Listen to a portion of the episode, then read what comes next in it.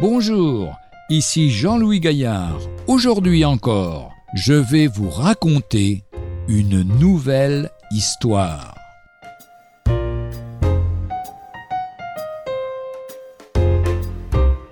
Ne faites pas comme moi.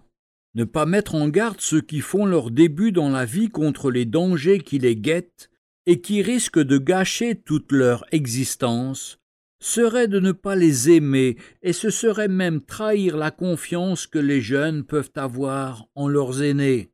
Mieux qu'une argumentation, voici un fait qui me paraît mériter d'être cité, laissant aux auditeurs le soin de dégager de ce récit la leçon qu'il comporte.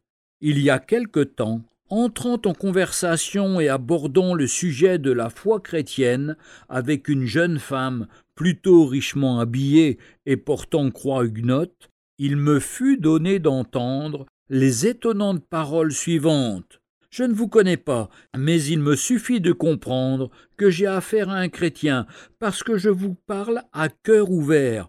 J'ai de l'argent à volonté, mais je ne suis pas heureuse, et je ne le serai jamais, car j'ai perdu la foi chrétienne de mon adolescence, j'ai même perdu l'honneur. En dépit des apparences, je ne suis qu'une épave roulant vers l'abîme, je ne me fais aucune illusion, je suis perdu, car je n'ai plus de volonté, tous les ressorts sont brisés. Et tout cela parce que par deux fois, à l'aube de mes vingt ans, et puis un peu plus tard, j'ai dit oui alors que j'aurais dû dire non.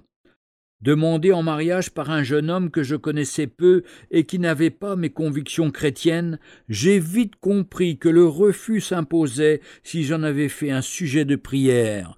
Mais, quasi orpheline, ayant l'ardent désir de fonder un foyer, je me dis ce jeune homme paraît gentil, il ne refusera pas de m'accompagner à l'église, il se convertira et tout ira bien. Et le mariage se fit naïf que j'étais. Il ne me fallut pas longtemps pour réaliser mon erreur, car non seulement c'était l'incompréhension entre nous sur la vie chrétienne, mais aussi sur d'autres points, et je ne pus qu'être profondément déçu de n'avoir pas rencontré le compagnon de route que le Seigneur m'avait préparé. Et deux ans après, devenu maman, je me vis abandonné et incapable, pour raison de santé, de fournir un travail normal. Je fus désemparé, et dans cet état d'abattement et de dépression, je ne pouvais être qu'une proie facile pour un tentateur aux aguets.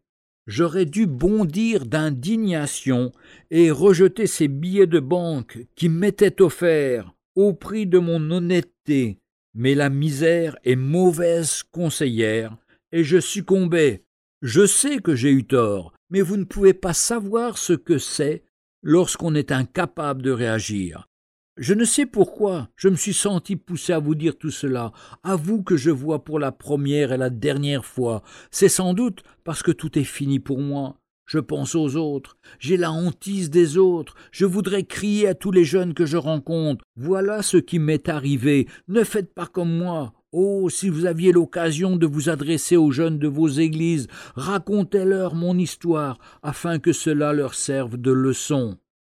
Bien sûr, avec le Seigneur, nous sommes encore pour un peu de temps dans le temps de la grâce. Oui, temps de la grâce, temps où nous pouvons revenir au Seigneur en nous humiliant, en confessant nos péchés, en lui demandant pardon pour toutes nos erreurs, afin de retrouver cette communion avec le Seigneur, cette paix et cette joie que nous avons perdues, sachant que sur la croix du calvaire, Jésus-Christ a payé le prix pour que nos péchés soient pardonnés effacée et qu'une vie nouvelle, de paix, de lumière et de vérité devienne nôtre. Oui, il n'est pas trop tard, venons à lui de tout notre cœur, car aujourd'hui encore, c'est un jour de grâce.